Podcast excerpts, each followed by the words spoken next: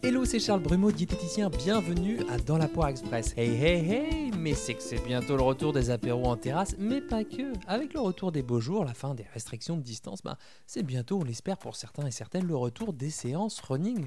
Quoique certains se sont jamais arrêtés, on l'a vu pendant les confinements successifs. D'où ce Dans la Poire Express sur que manger avant un 10 km de running. Et oui, un dossard avec un chrono, bah, ça se prépare. Et même sans ça, optimiser son alimentation pour bien s'entraîner, bah, c'est plutôt cool. Alors je vous indique des conseils avant une compétition, hein. libre à vous de vous en inspirer pour vos sessions de running, peut-être avec un peu plus de flexibilité. Alors, qu'est-ce qu'on mange quelques jours avant? Quelques jours avant, bah, mollo sur les aliments pouvant être responsables d'un confort intestinal, tout ce qui est produits céréaliers complets, euh, les graisses cuites, bah, genre on va se faire une fondue en été les gars, euh, lait de vache ou autre selon votre tolérance, euh, légumineuses, épices, légumes à fibres dures, poivrons, artichauts si ma mémoire est bonne. Le but c'est de commencer à prendre soin de sa muqueuse intestinale si votre séance de running elle est à bloc. Dans le même temps, augmentez un peu votre consommation de féculents d'environ un tiers au repas. Pas besoin de surplus avec des énormes plâtrés de pâtes. L'idée c'est de prendre soin de votre sommeil et donc d'éviter tout ce qui est digestion lourde.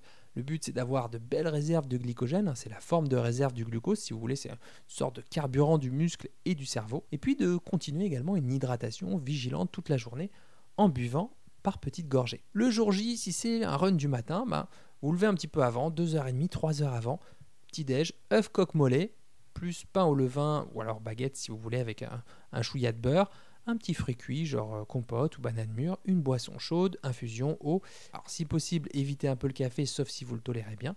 Et puis si votre run a lieu dans l'après-midi, un déjeuner léger, 100 g de poisson, si possible un poisson maigre comme euh, la dorade par exemple, avec du riz basmati et un peu de courgettes cuites ou alors des haricots verts cuits. Euh, voilà, c'est vraiment des fibres douces, c'est plutôt sympathique pour la muqueuse intestinale un petit filet d'huile d'olive, un filet de citron.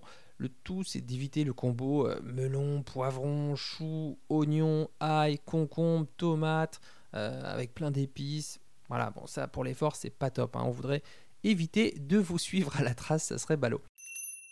Voilà, encore une fois, ça c'est plutôt pour la compète avec un objectif chrono, hein, le nutritionnellement correct, etc.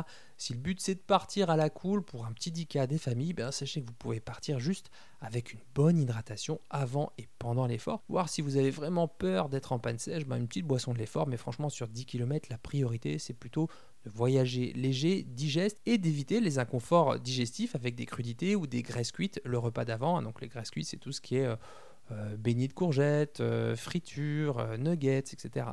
Voilà, j'espère que ces conseils pour vos sessions de running vous auront été utiles. Venez me parler de vos stratégies nutritionnelles sur 10 km si vous en avez, sur YouTube ou sur Instagram à Charles Brumeau. Et puis vous écoutez ce podcast sur une plateforme d'écoute, alors n'oubliez pas d'en parler, de le partager autour de vous, car c'est vous qui êtes les ambassadeurs et ambassadrices de Dans la Poire, ne l'oubliez pas. Bon appétit de vivre et à très vite pour un nouvel épisode de Dans la Poire Express.